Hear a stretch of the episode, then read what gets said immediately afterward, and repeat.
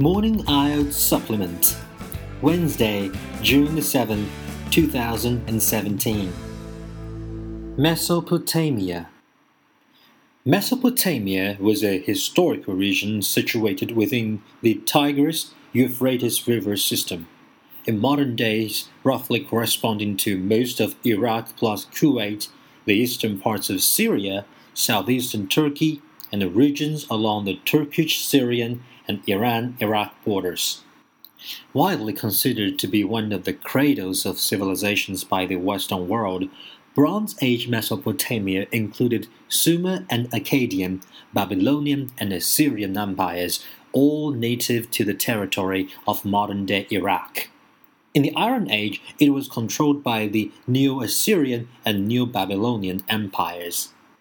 The Sumerians and Akkadians, including Assyrians and Babylonians, dominated Mesopotamia from the beginning of written history, roughly 3100 BC, to the fall of the Babylon in 539 BC, when it was conquered by the Achaemenid Empire.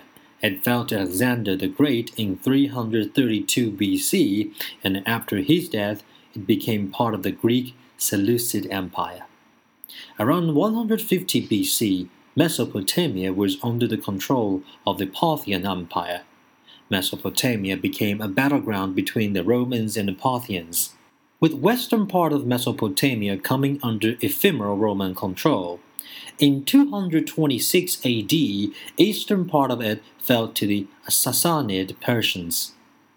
Divisions of Mesopotamia between Roman, the Byzantine from the 395 AD and Sassanid empires lasted until the 7th century, Muslim conquest of Persia and the Sasanian Empire, and Muslim conquest of the Levant from the Byzantine.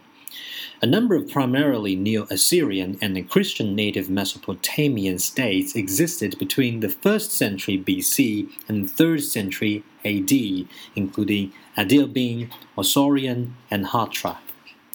Mesopotamia is the site of earliest developments of the Neolithic revolution from around 10,000 BC. It has been identified as having inspired some of the most important developments in human history, including the invention of the wheel, the planting of the first cereal crops, and the development of cursive script, mathematics, astronomy, and agriculture. Geography Mesopotamia encompasses the land between Euphrates and the Tigris rivers, both of which have their headwaters in Armenian highlands. Both rivers are fed by numerous tributaries, and the entire river system drains a vast mountainous region. Overland routes in the Mesopotamia usually follow the Euphrates because the banks of the Tigris are frequently steep and difficult.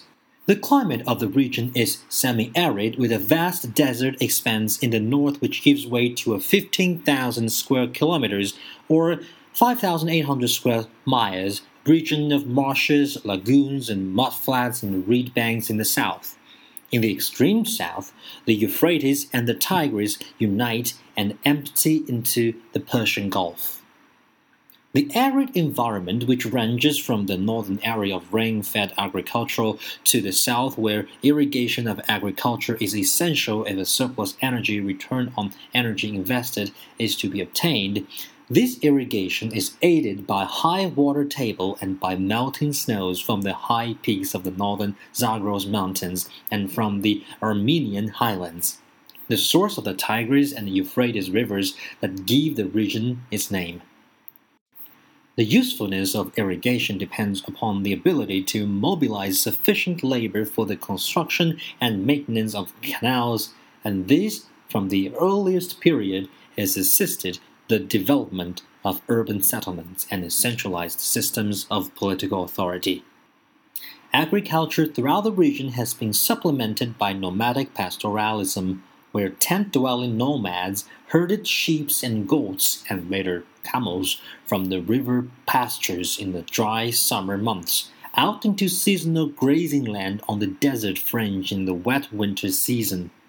The area is generally lacking in building stone, precious metals, and timber, and so historically has relied upon long distance trade of agricultural products to secure these items from outlying areas.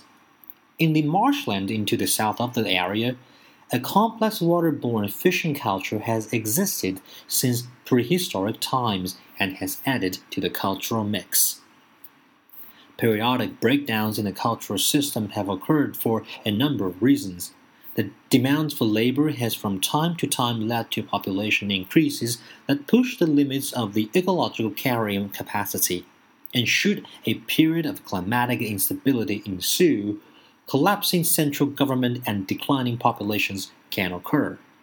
Alternatively, military vulnerability to invasion from marginal hill tribes or nomadic pastoralists has led to periods of trade collapse and neglect of irrigation systems.